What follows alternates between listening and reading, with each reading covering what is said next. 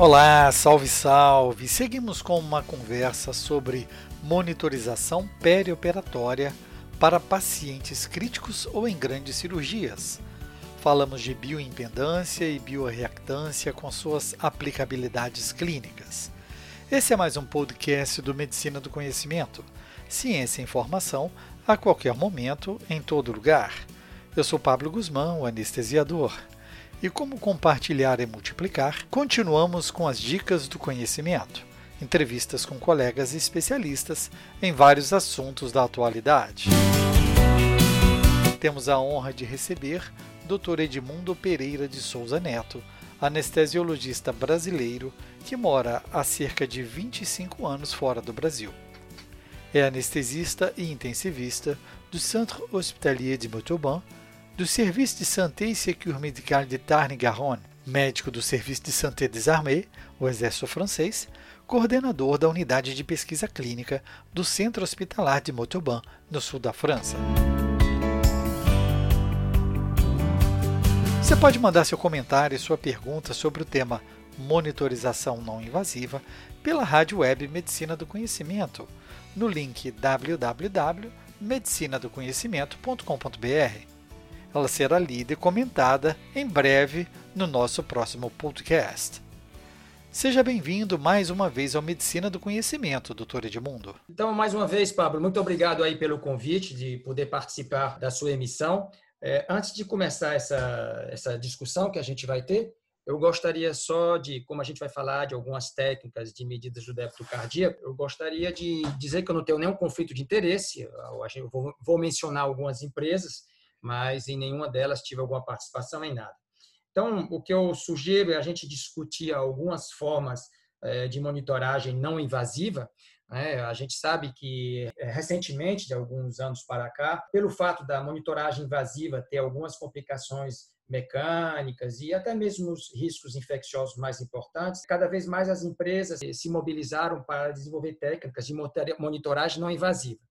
Então, a gente sabe que, mesmo que o gold standard continua sendo a, a termodiluição transpulmonar, né, que seja o Swangans ou o Picot, a gente sabe que de cada vez mais outras técnicas estão sendo desenvolvidas e cada vez mais os fornecedores estão é, trabalhando para melhorar as técnicas de medidas para que elas sejam fiáveis. Né?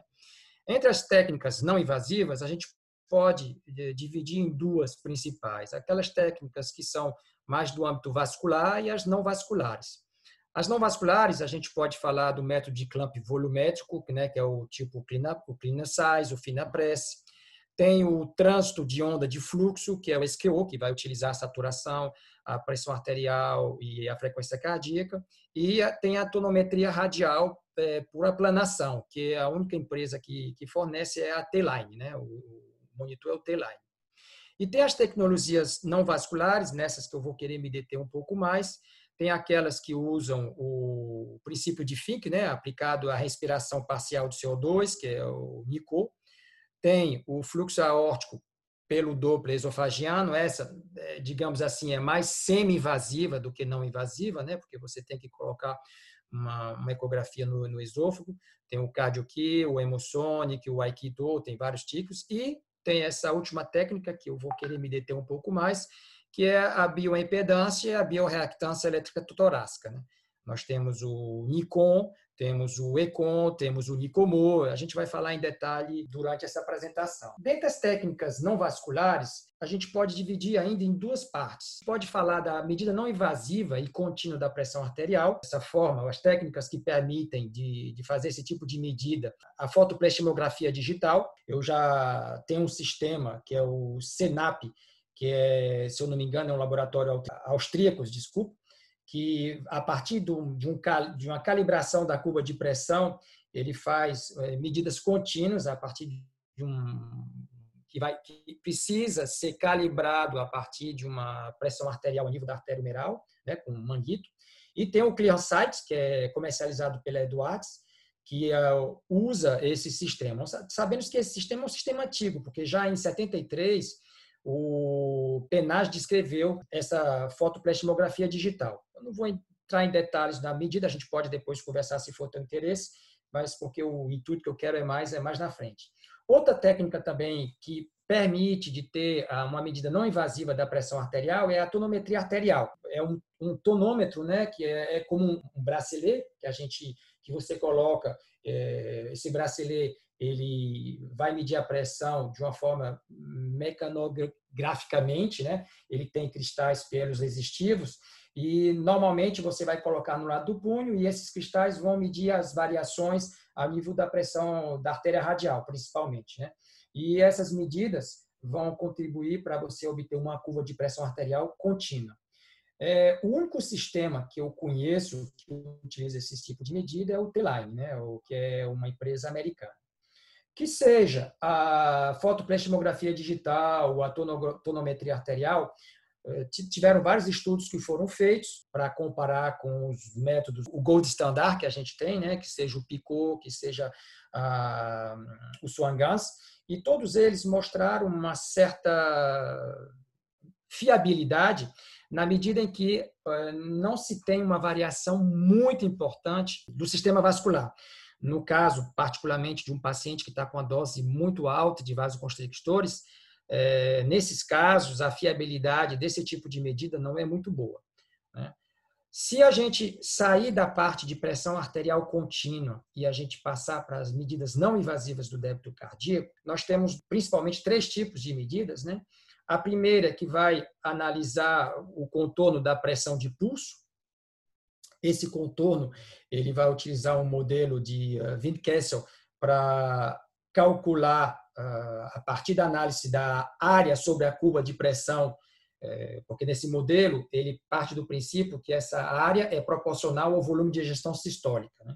Então, a partir desse cálculo, ele vai dar, a partir da área sobre a curva, uma avaliação do, débito cardíaco. Temos algumas empresas que usam esse tipo de, sistema, né? o ClearSight, que antigamente era comerciado pela Nexfin, e também vários estudos mostraram que esse tipo de análise é, é bem fidedigna para avaliar o débito cardíaco.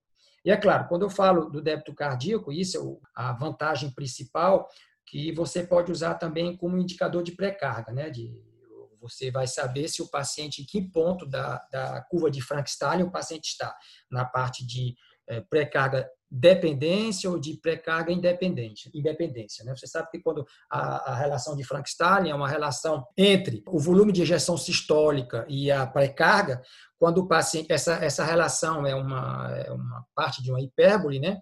Então, cada vez que o paciente está na parte ascendente dessa curva, é, seria uma zona de pré-carga dependência, ou seja, qualquer aporte volumétrico que você faça para esse paciente você vai, tá, você vai ter um aumento importante do volume de injeção sistólica.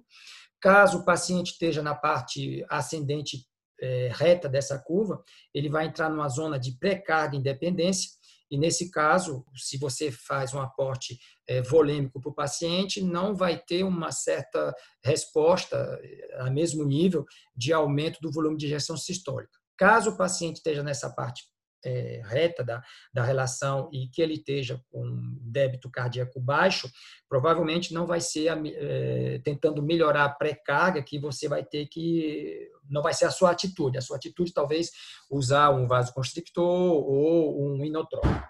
Bom, então esses tipos de medida, a vantagem de serem não invasivas é que elas, além de dar informações sobre débito cardíaco, elas também vão dar um aporte para você sobre a questão da pré-carga. Bom, a gente falou da, da, análise do contorno de onda de pulso e de, que utiliza o modelo do Inquest. Eu vou passar agora a parte é, que eu gostaria de falar um pouco mais, que seria a bioimpedância torácica, é, que é um tipo de medida que é já antiga, né? porque já nos anos 40 os russos começaram a descrever esse tipo de medida e nos anos 60, a NASA começou a utilizar a bioimpedância torácica para avaliar o débito cardíaco dos astronautas. Né? E o que, é que diz essa lei? Ela, a, a bioimpedância torácica ela, ela permite de estimar o volume de ejeção sistólica a cada batimento cardíaco é, a partir de variações cíclicas que você, você tem na impedância elétrica do tórax. Né?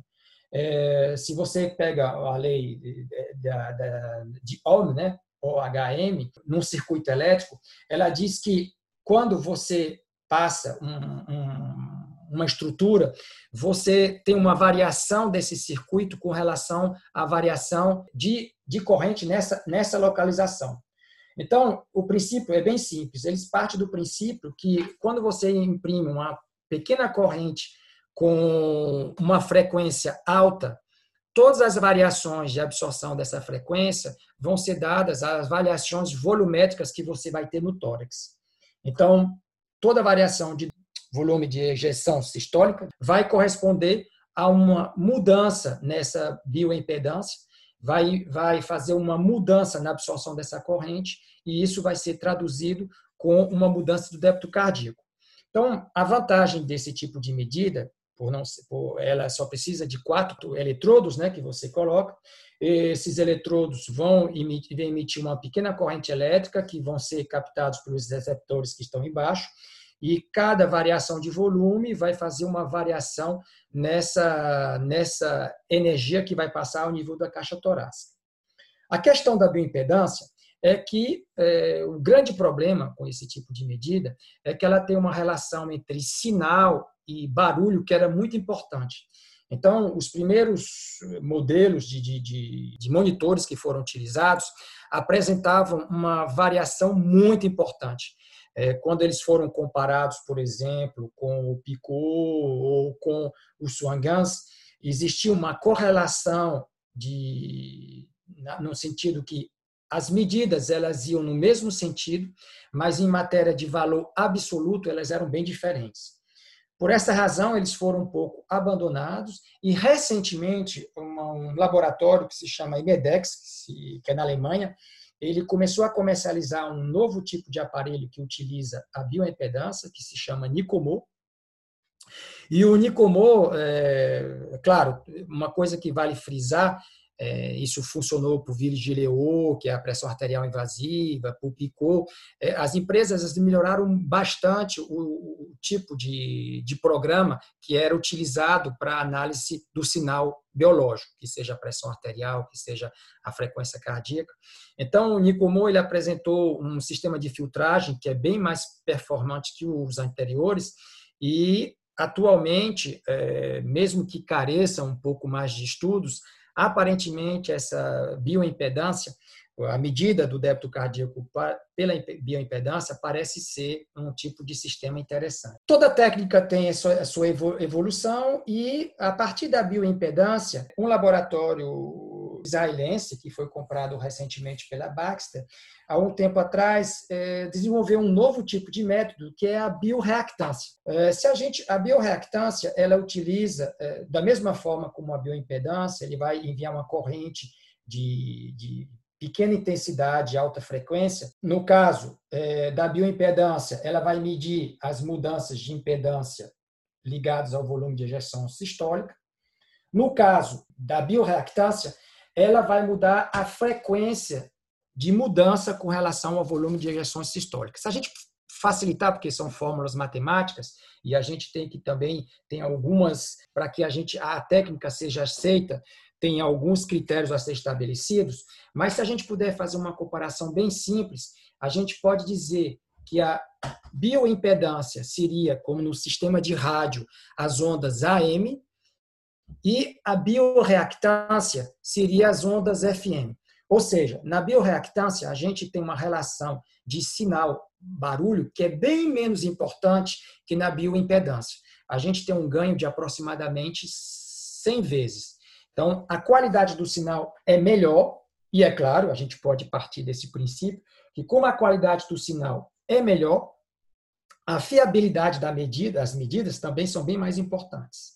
Né? Então, para eles também, é, alguns estudos foram feitos e mostraram que realmente ah, você tem uma qualidade de sinal que é melhor. Agora, eu falei é, que tinha algumas hipóteses matemáticas e anatômicas que, tenham, que, que têm que ser aceitas para que o, esse modelo de, da bioreactância seja, seja é, validado. Então, praticamente os principais são 10, a gente vai comentar aqui rapidamente. O primeiro, é, ele parte do princípio que as variações da impedância torácica são consecutivas ao fluxo sanguíneo que é pulsátil, né? E da ventilação. Isso aí, sem problema, a gente pode aceitar essa hipótese sem reserva, porque já foi provado que, que as variações são ligadas realmente à pressão pulsátil e à ventilação. A segunda hipótese que a gente tem que aceitar é o efeito da ventilação no fluxo sanguíneo, ele pode ter uma, uma média, uma, uma resultante. E, e, isso também já foi provado, né? também, como eu falei na, na, na, primeira hipótese, que a ventilação e o fluxo sanguíneo são, são muito relacionados. Daí a, a relação da lei de Frank-Stalin, quando o paciente está na parte ascendente, o paciente está em hipovolemia, ele tem uma amplitude de variação da respiração que é bem mais importante. Isso aí já foi provado com todos os métodos dinâmicos de, de avaliação de pré-carga. A terceira hipótese que a gente tem que colocar é que os volumes de sangue nas vias torácicas, nos átrios, eles são, real, são relativamente constantes entre a sístole e a diástole. Essa condição ela pode ser aceitável com algumas condições. Um paciente que tem uma dilatação de cavidade direita, por exemplo, ou um paciente que está em arritmia, não, essa, essa, essa hipótese não, já não é aceita. São alguns limites da. da... A quarta uh, hipótese que deve ser colocada é que a aorta é um cilindro, né, porque a parte do princípio que esse cilindro é onde vai passar a corrente, ele é um cilíndrico, um cilindro, desculpa, onde a, a largura não vai via, variar. Também, de certa forma, a gente pode aceitar essa hipótese, mas com algumas condições pacientes que têm uma dissecção aórtica, pacientes que têm ateroma importante, essa hipótese não pode ser aceita. Outra hipótese que tem que ser aceita é, para a gente poder usar essa técnica é que a, a reologia do sangue é constante. Também é, a gente pode aceitar com algumas condições. Se você tem uma variação importante é, da reologia sanguínea, caso por uma transfusão, caso por um aporte massivo é, de volume, essa, essa hipótese não será aceita. A sexta hipótese é que a resistividade do sangue e dos tecidos elas são comparáveis. É, essa também, essa hipótese, você pode ser aceita sem problema, porque existe uma resistividade que é comparável dos dois tipos. A sétima hipótese é que, na mesma forma como você tem que considerar que a aorta é um cilindro, você também tem que considerar que o tórax se comporta como um cilindro. Essa hipótese é aceitável com algumas reservas, caso o paciente tenha alguma alteração a nível de compliance ou elastância torácica, ou alguma malformação, ou que o tórax esteja aberto, ou ter alguma fratura, essa hipótese não seja aceita. A oitava hipótese é que o tórax tem que ser um compartimento único, paralelo à aorta, e que a impedância é constante. Pelas razões que eu expliquei antes, né, que seja pelo tórax e pela aorta, essa hipótese é aceitável, mas também com reserva. Nona hipótese é que a impedância aórtica ela, ela é baixa com relação aos tecidos que circulam na aorta. Isso aí não tem problema, realmente a impedância vascular é uma das impedâncias mais baixas, a gente pode aceitar essa hipótese sem reserva.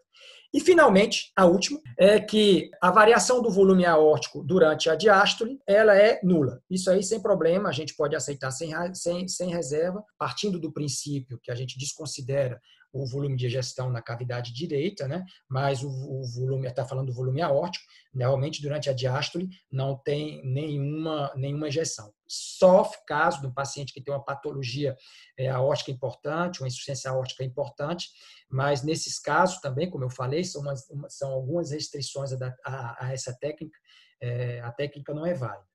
Então, a partir dessas premissas que a gente viu, a gente pode ver que os limites mais importantes da, da bioreactância e da bioelastância é que nos pacientes que têm uma alteração importante dos volumes de líquido intratorácico, por exemplo, o paciente que tem um edema pulmonar, que tem um, um derrame pleural, o paciente que tem uma arritmia, o paciente que tem uma, uma alteração importante da impedância torácica, como, paciente, como por exemplo o paciente que tem uma obesidade mórbida.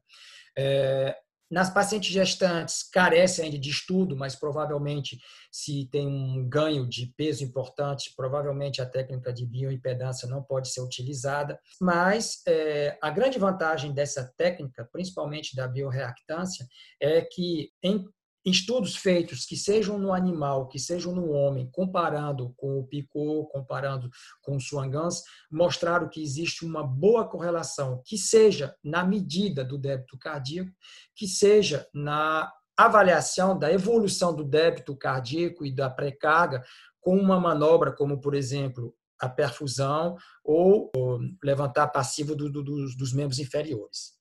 Excelentes considerações, doutor Edmundo.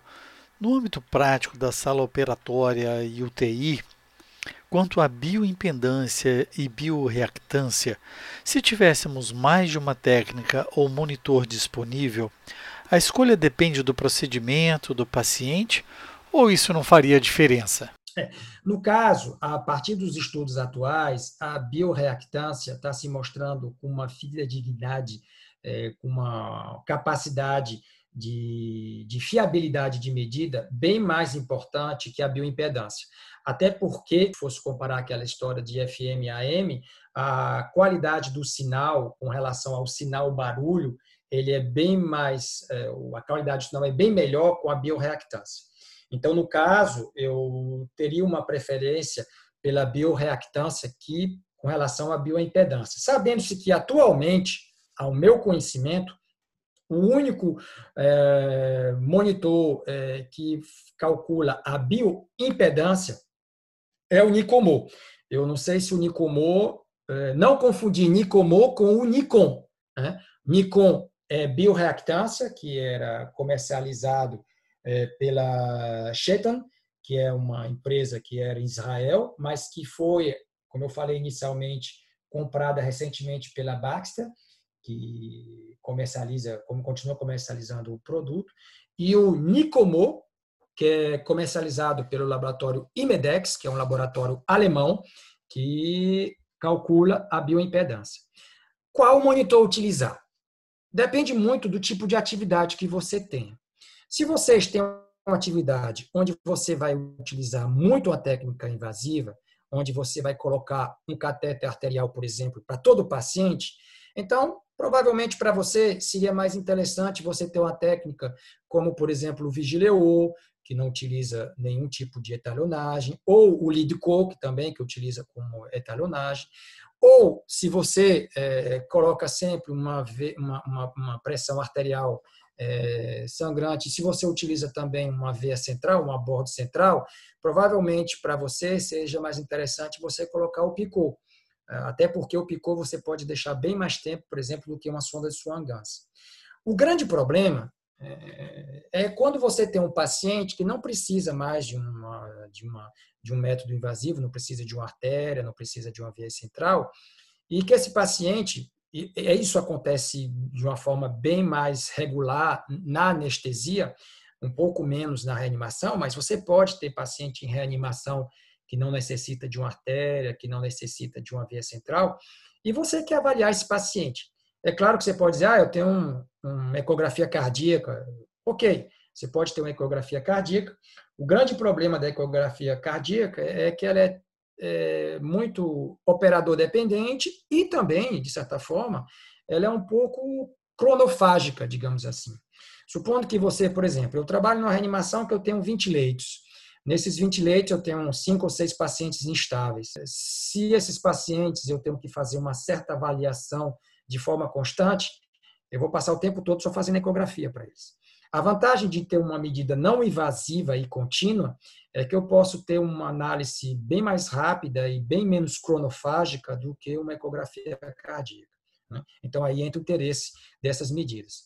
No, isso eu falei com relação à reanimação. Com relação à, à anestesia, a gente tem cirurgias de grande porte, onde, é, digo assim, com relação à França, nós temos cirurgias de grande porte, onde a gente usa muito, muito a a celioscopia, onde a perda sanguínea não é tão importante desse paciente, onde as variações volumétricas não são muito importantes, mas são cirurgias que podem ser um pouco longas e onde seria interessante a gente ter uma, uma, uma, uma, uma avaliação precisa da, da necessidade ou não de optimizar a pré-carga desses pacientes. Né?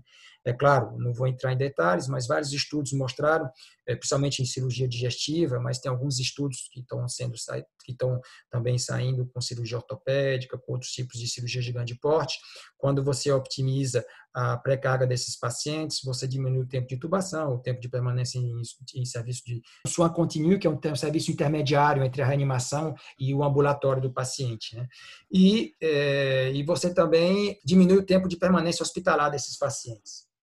Então, nesses tipos de pacientes, seria interessante, você não precisa, hum, no caso de colocar uma, uma artéria, uma veia central, mas você quer ter uma avaliação contínua e de forma não invasiva, nesses tipos de pacientes seria bem interessante utilizar essas técnicas, que seja a bioreactância, que seja a bioimpedância, bioreactância bem mais sensível, que seja a análise do, do contorno, da, da área da onda de pulso, né, que é o sistema, que é o ClearSize, né, que é, que é comercializado é, pela Edwards, que permite também de, de, obter o débito contínuo e a variação do volume de injeção sistólica.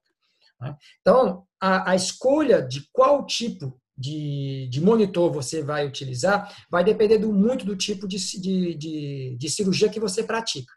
Claro que cirurgia de grande porte, como cirurgia cardíaca, neurocirurgia, é, cirurgia de transplante, que seja hepático, que seja, é, que seja cardíaco, eu falei da cirurgia cardíaca, né? onde você necessariamente vai utilizar uma, uma monitorização invasiva, nesse caso, não tem muito interesse, ou pelo menos de imediato, de você ter essas técnicas não invasivas. O que nós optamos no nosso hospital é que nós temos dois tipos de monitoragem. Nós temos um monitoragem específico quando nós vamos fazer uma cirurgia de grande porte, onde a, a utilização de, de, um cateter arterial ou de um acesso venoso central é obrigatório. E nesse caso, no nosso serviço, não estou dizendo que é o único, que é o melhor, mas no nosso serviço nós uh, optamos pelo PICO. E uh, no caso das cirurgias que eu falei, onde não necessita um abordo, uma abordagem invasiva, uh, nós fizemos uma opção inicial, a gente pode discutir, pela bioimpedância com o Nicomo, sabendo-se repito, que a bioreactância ela tem uma relação de sinal-barulho que é bem melhor do que a bioimpedância. No entanto, os estudos que nós estamos fazendo, comparando com o PICO, comparando com o débito cardíaco em cirurgias de grande porte, é, não mostraram uma grande diferença é, em matéria de valor absoluto de débito cardíaco. Agora, uma coisa que nós utilizamos bem mais do que o valor absoluto do débito cardíaco, nós nos baseamos muito mais sobre a evolução do sinal no tempo. O que eu quero dizer com isso? Eu quero dizer que nós é, avaliamos é, com relação à necessidade de o um paciente beneficiar de uma, de uma optimização da pré-carga ou não, com uma evolução do, da variação do volume de ejeção sistólica, coisa que a bioimpedância, o monitor da bioimpedância nos dá. Acho que esse ponto é fundamental. Já se passaram várias décadas entre a análise pontual de um valor, é, retrato que nós tínhamos do paciente de ver simplesmente uma um 120 por 80 e, e imaginar que aquilo era satisfatório para o paciente ao longo da nossa cirurgia. A nossa análise hoje é muito mais não invasiva e é um momento perioperatório numa tendência, né? Avaliando o pré, intra e pós-operatório desse paciente, né? Exatamente, exatamente, porque até mesmo com relação aos estudos que você vê de morbimortalidade, são estudos em que a avaliação é feita com relação do desenrolar, como você bem especificou, é, durante um período contínuo. É claro que as técnicas não invasivas e que permitem de, de dar uma avaliação contínua do estado hemodinâmico do paciente, é, vem ganhando importância bem mais. E se você for ver, se a gente for até um pouco mais é, purista nas coisas, a gente ainda tem uma visão muito, muito limitada das coisas, porque todos esses sinais, todos esses sistemas, a maior parte deles, nos dão uma visão só temporal dos, dos sinais é, biológicos. Quase nenhum deles dão uma visão, eu vou entrar agora um conceito novo, é, uma visão frequencial dos sinais. O que eu quero dizer com isso? Você pega um carro que sai de, do Rio para São Paulo, por exemplo. Vamos uma condição hipotética. Esse carro durante todo o percurso ele faz 200 km por hora. Supondo, vou dar uma suposição que ele leva 8 horas. É, vamos facilitar o cálculo. Ele leva 10 horas para fazer esse percurso a 200 km por é, 200 quilômetros e você diz, ah, são 200 quilômetros, não é, não é o caso, né? Mas a distância é 200 quilômetros, do ponto A para o ponto B. E ele levou 10 horas. Supondo que você vai ver a média dessa, desse percurso, você vai ter 20 quilômetros por hora. Mas a realidade não é essa. Ele parou, ele almoçou, ele jantou, ele dormiu. E as visões desses monitores que nos dão são visões temporais. É uma comparação grosseira, mas é exatamente isso. Você diz que durante o percurso do paciente, o paciente estava a 20 km por hora, quando na realidade não é isso. Quando você faz uma abordagem frequencial, você tem picos é, de predominância, ou seja, vai ter um momento onde o carro vai estar parado, nesse momento T, a frequência vai ser zero. Você vai ter alguns momentos onde o, onde o carro estava se movimentando é, a 10 km por hora, que foi a maior parte do percurso. Então, você vai ter um pico de frequência, um pico de importância a 10 km por hora. Então, a vantagem da análise frequencial é que ela vai dar uma importância a cada período, mesmo que esses períodos tenham sido diferentes, coisas que as análises temporais não dão. Né? Então, o, isso é um, um meio de, é uma, uma forma de análise que os construtores estão começando também a incorporar, porque não só uma medida contínua, não só uma medida invasiva, mas que no final você possa determinar uma predominância durante um tempo X com relação à optimização ou não que você fez de certo parâmetro. Ah, durante a cirurgia, no momento da incisão até a retirada de tal órgão, a pressão ficou baixa. 60, por exemplo, uma pressão arterial sistólica ficou de 80. Você tentou melhorar, não conseguiu e tudo. Então, o monitor vai bater um pico de frequência nesse ponto e você vai saber, a posteriori, o que aconteceu para que essa pressão tenha sido mantida baixa, quais foram as medidas que vocês foram, as medidas que foram feitas, que provavelmente não foram é, necessárias, foram eficientes, para você subir esse pico. Então, uma coisa que talvez vai vir com o tempo já tem alguns tipos de monitores né, que utilizam mais quando você vai analisar o sistema nervoso autônomo, para você ver a predominância do simpático, do parasimpático, eles usam, utilizam análises frequenciais. Como você tem o, o, o como você tem o BIS, que é uma análise é, frequencial também das ondas da, da, da atividade elétrica cerebral, né? mas uma, uma, análise mais de parâmetros hemodinâmicos, tem alguns é, construtores que estão trabalhando nisso, para você não só ter uma análise contínua, não invasiva, mas também frequência dependente com relação a, a um período dado de análise do paciente. Muito bacana essa conversa, Edmundo. Eu acho que isso mostra realmente que existe muito mais do que simplesmente você imaginar é, 2 ml por quilo de reposição volêmica ou você abrir uma avaliação pré-operatória e verificar uma ecocardiografia é feita num ambiente é, extra-hospitalar. O movimento e as mudanças que ocorrem ao longo do processo anestésico cirúrgico necessitam de uma monitorização mais é, eficaz e que nos, nos dê respostas para cada ato que nós realizamos com o nosso paciente. Se é fluidoterapia, se é inclusão de alguma droga vasoativa. E realmente isso não faz sentido você andar às cegas, né? Nesse mundo é, tão globalizado e moderno, com tanta tecnologia disponível. Exatamente, até porque todos os estudos que foram feitos, que precursores da optimização da pré-carga, né, mostraram que, infelizmente, a gente tem uma tendência a, a ir bem mais na, na, na reposição volêmica dos pacientes do que necessário. Né? Porque você não pode ter uma reposição volêmica bem mais importante, porque, no caso, você vai aumentar a passagem de líquido no espaço intersticial, você vai aumentar o edema intersticial e você vai diminuir o aporte de oxigênio, né, que é deletérico para o paciente. Como, por outro lado, acontece bem menos, mas, pode, mas acontece também, é, você não fazer um aporte volêmico importante, o paciente tem um, uma zona de pré-carga dependência, mas você colocar mais um, um vasoconstrictor e você vai fazer uma redistribuição desse fluxo e você vai ter áreas como a parte renal, como a parte o intestino, que vão, vão ser é, atingidas por essa baixa de débito com uma alteração no pós-operatório né, importante. Então, como você falou, a gente dispõe de várias tecnologias. A gente podia ficar aqui o dia todo falando de todos os tipos de monitores, né? Pico, Litco, Flowtrack Vigileo, é, ClearScience, é, T-Line, Nicomo. Bom, aí vai. A questão são duas coisas. Primeiro, saber onde você quer chegar e qual tipo de sua atividade. Até porque, falando do Gold Standard, que é a termodiluição, a gente, os artigos que saíram já há algum tempo, mostraram que quando você utiliza uma Swan Guns, quando não tem uma boa indicação, que seja pelo, pela interpretação dos dados, que seja pelo conhecimento da técnica, você majora a morbimortalidade desses pacientes.